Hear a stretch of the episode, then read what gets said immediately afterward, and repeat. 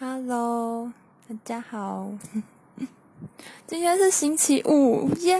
在几分钟，在几个小时就礼拜六了，好开心哦！好，我要谢谢大家给我的回复，比我想象中的还要多人呢，我好开心哦！大家真的都好有爱。我觉得你们的建议都很好。对呀，哦，其实我很想问这个问题，其实是因为就是在我就是前阵子，呃，应该有一段距离的，就是好几个月之前，就是我同系但不同组的男生，然后他也是就是对我很好，然后。因为他其实是我另外一个女生的同学，然后就是我们一开始就是三个人这样一起，然后他就对我蛮好的。我一直以为就是因为他就是照顾那个女生，顺便照顾我这样子，然后结果就我就会跟他一起吃饭什么的，我完全没有感觉到他好像要追我或什么的。可是我太迟钝了。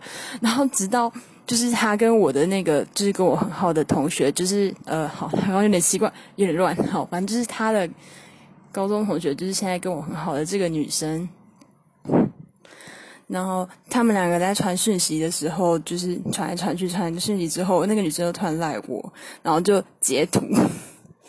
好，就是因为他受不了那个男生一直在问我的事情，所以他就截图给我看，然后叫我要跟他保持距离，说他可能想要追我。然后我就突然觉得有点可怕，所以我现在就会很就是对我会有点就是会担心，就是诶，这个男生跟我走得很近，他是不是想要追我这样？